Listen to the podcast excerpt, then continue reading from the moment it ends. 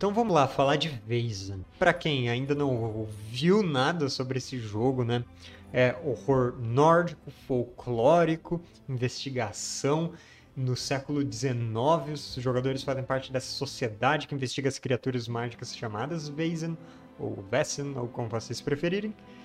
E elas têm vários recursos, têm a capacidade de enxergar os seres mágicos, e tem um, até um próprio castelo, né? Que, como eu já falei até no último vídeo, vocês podem explorar e expandir e personalizar conforme a sociedade vai avançando. É uma coisa bem, bem fantástica. Mas eu ainda não falei a fundo das criaturas em si. Então hoje é o dia da gente falar dos Vess. Falar de cada uma das criaturas é uma tarefa bastante difícil, porque sendo um jogo folclórico, ele dá bastante ênfase nas lendas, nos, nos rituais, nos costumes relacionados com cada uma dessas criaturas. Então eu quero mostrar para vocês um pouquinho do que cada uma dessas criaturas tem. Então, basicamente, a gente tem que pensar como as lendas folclóricas da Escandinávia mítica sendo reais em Vesna.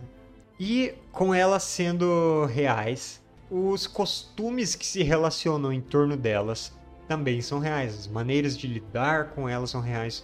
As habilidades e poderes e hábitos e os locais em que elas estão presentes, tudo isso existe, é verdadeiro nesse mundo de jogo.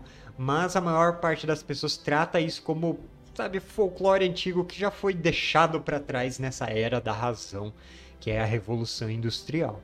Essas criaturas estão muito associadas ali, ali na Escandinávia mítica com o folclore antigo, a mitologia nórdica, os povos que compunham esse local desde antes da cristianização e também o sincretismo de crenças que teve quando o cristianismo veio para a Escandinávia, para a Noruega, para a Finlândia, para a Dinamarca, para a Suécia. Então, aquele tipo de história que a gente está bastante familiarizado porque elas aconteceram com o encontro de religiões africanas, religiões uh, dos povos indígenas da, do Brasil com a religião cristã católica que veio com a colonização. Vocês já devem ter ouvido histórias de ah, uma criatura que foi comparado com o diabo, sabe? Aí o padre expulsou essa criatura ou essas misturas de coisas que se tem de surgir uma lenda folclórica como, sei lá, mula sem cabeça que está relacionada com, como se diz, a mulher do padre, não é? Então, isso são fusões de vários costumes e desenvolvimento dessas misturas de povos, de tradições que se tem e com nesse caldeirão cultural se transforma em algo novo. Isso aconteceu lá também, apesar da cristianização daquelas terras ser mais antiga do que as da América, né? Já que é, a Escandinávia fica na Europa. Não tiveram que atravessar um oceano inteiro para chegar aqui. Essas criaturas às vezes não vão lidar bem com cruzes e símbolos religiosos. Às vezes elas serão efetivamente opostas a elas, a essa tradição católica ou protestante, que é bastante forte na Escandinávia, porque elas são lendas de uma mitologia antiga então, as fadas e os gigantes e os trolls, que é, são de uma mitologia milenar lá da região que ainda perdura nessa época, como tradições rurais e mais uh, ancestrais, e eles são efetivamente opostos e inimigos dessas tradições cristãs. Então, deixa eu mostrar aqui o livro para vocês para a gente continuar nosso papo. Vamos começar com uma dessas lindas imagens desse jogo.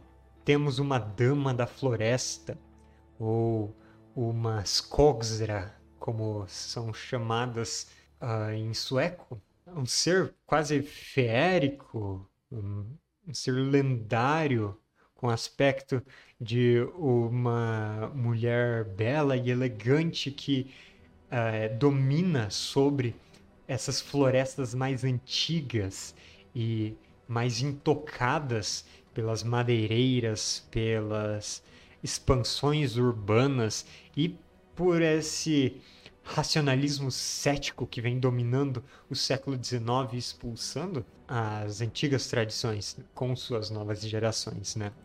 Então, podemos ver que ela tem um séquito de fadas, ela tem aspectos animais nela própria e animais que a seguem, e ao mesmo tempo, ela não é selvagem, como vocês podem ver. Olha como ela usa roupas tradicionais, apesar de ainda bastante requintadas, é, bordados tradicionais, é, uma faca provavelmente de osso ali na cintura. Ela tem um falcão de caça com a, a tradicional fitinha ligada, o cabelo no estilo típico. Então, ela mistura não só é, essa parte natural, mas a parte rural.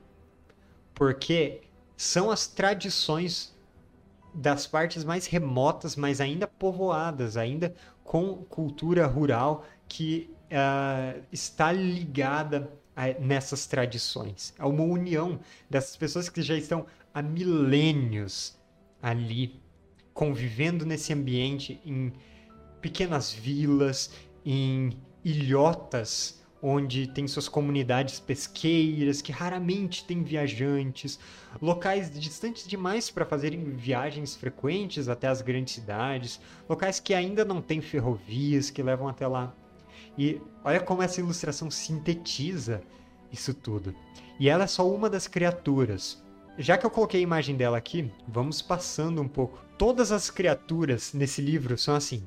Elas têm uma descrição que ainda coloca vocês reconhecem esse nome? Carl Linnaeus, em 1732. Ele é um cientista de que todo mundo já deve ter ouvido falar na aula de biologia da, da escola mesmo, que ele foi um dos responsáveis por classificar os seres vivos nas class, no começo das classificações dos seres vivos.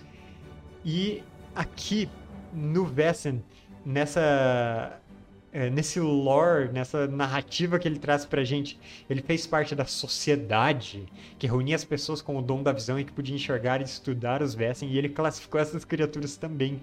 Então tem sempre um texto dele aqui descrevendo a criatura. E olha só, no Vessen, no Brasil mítico, que eu inclusive estou escrevendo, a gente vai ter um equivalente a ele aqui no Brasil. E que eu não vou dar spoiler porque o material vai sair em breve é, com a primeira criatura, nosso boitatá, ou nossos boitatás. Todas as criaturas, inclusive essa daqui que eu vou mostrar para vocês, elas têm várias características. Elas têm as descrições do comportamento, dos hábitos, da mitologia, do folclore, da cultura popular delas mesmo. Pelo que eu, eu tô vendo nesse livro aqui, uh, a tradição mais brasileira mesmo para folclore seria a cultura popular. É, então tudo isso tem descrito aqui nas criaturas, dentro do contexto do jogo, é claro. Poder da criatura vai ser meio que a capacidade dela de influenciar o ambiente, de atacar a, a, as pessoas, de, de, digamos que, se for uma criatura violenta, né? Uh, causar destruição, se for uma criatura que modificou o ambiente dela, de provocar essas modificações. Isso está manifesto aqui no poder então é essa intensidade desse poder. controle corporal dela é realmente capacidade física. Então quando ela precisar resistir a alguma coisa física, quando ela precisar se livrar de algo que prendeu ela, ou prender alguém, ou fazer alguma coisa física mesmo, vai ser usado o controle corporal. Ela tem magia, que é usada para conjurar poderes dos mais variados. Então existem três categorias: a feitiçaria trólica, os encantamentos e as maldições tem uma lista desses poderes diferentes, eles todos usam magia. E aí, manipulação geralmente vai ser para ludibriar as pessoas. Algumas criaturas se passam por outras, por pessoas, seres humanos mesmo. Outras criaturas se passam por animais, ou ficam invisíveis, ou tentam atrair pessoas para emboscadas, ou tentam simplesmente ficar despercebidas enquanto pregam peças. Então, cada criatura vai usar essas coisas para algo diferente. E aqui tem medo. Então, nesse medo, quantos sucessos quem presencia essa criatura precisa rolar para não ficar abismado, apavorado, horrorizado por ela quando tem na presença. Então aqui medo é a única que tem o um número de sucessos que você precisa quando você faz o teste, né? Testes de medo são sempre de lógica ou de empatia, os atributos mentais do sistema. E esses outros atributos da criatura é uma ficha mais simplificada do que de personagens e jogadoras. Esses outros atributos da Vessen são o número de dados que o Vessen específico vai rolar. Então, a magia, quando ela for conjurar algum poder, ela vai rolar nove dados e ver quantos sucessos vai ter. E aí, a gente tem aqui poderes mágicos. Então, toda criatura vai ter algum tipo de poder mágico. Então, diz encantar, amaldiçoar, feitiçaria trólica. Ele vai dizer de qual lista você pode escolher para personalizar suas criaturas. Isso já dá uma ideia. Por exemplo, ah, essa Skogsra, olha só. Ela, pelo jeito, pode manipular qualquer tipo de magia. Olha que fantástico. Então, tanto encantamentos quanto maldições quanto feitiçarias trólicas ela pode é, conjurar aqui. Muito legal, então já dá uma ideia de como é essa criatura.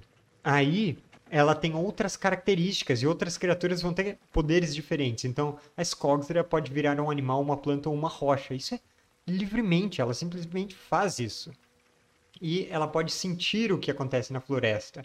Aí você já pensa, nossa, então, quem sabe os jogadores andando na floresta dela vão se sentir observados. Quem sabe ela faça isso realmente observando aquelas árvores com a casca distorcida no formato de um rosto, sabe? Ou quem sabe observando através dos olhos, escutando através dos ouvidos de pequenos animais, de aves, de roedores que normalmente passam despercebidos. E você fica livre para como narrador, em Vessan, interpretar também como essas habilidades das criaturas vão se manifestar. A gente tem aqui condições. Então, as criaturas vão ter números diferentes de condições que elas podem sofrer. Nas condições da criatura, não só tem um número diferente entre criaturas das condições que ela pode sofrer, como também a gente tem descrições em cada condição.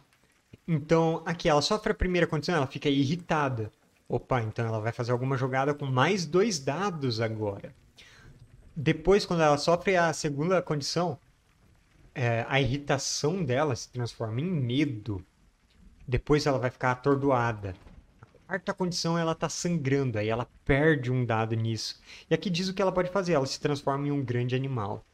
Depois, ela sofre mais uma condição, ela vai ficar sedutora. Ela muda de estratégia para tentar se livrar das pessoas que estão causando essa condição nela.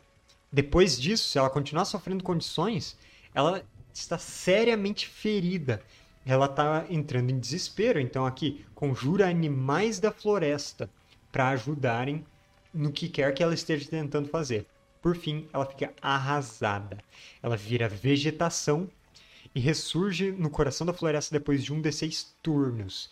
Então, algumas criaturas vão morrer, algumas criaturas vão levar muito tempo para se reformarem, outras vão simplesmente fugir de alguma maneira. É, e essas que se reformam, às vezes, se o objetivo do grupo, dependendo do mistério, né, coisas diferentes podem estar acontecendo, às vezes é necessário uma, um final violento, às vezes é necessário um final diplomático, ou mais empático e compreensivo, geralmente as coisas não são pretos, preto no branco em Vessan, mas se for necessário realmente destruir a criatura, aí o que a gente tem é uma descrição de como ela pode ser destruída permanentemente.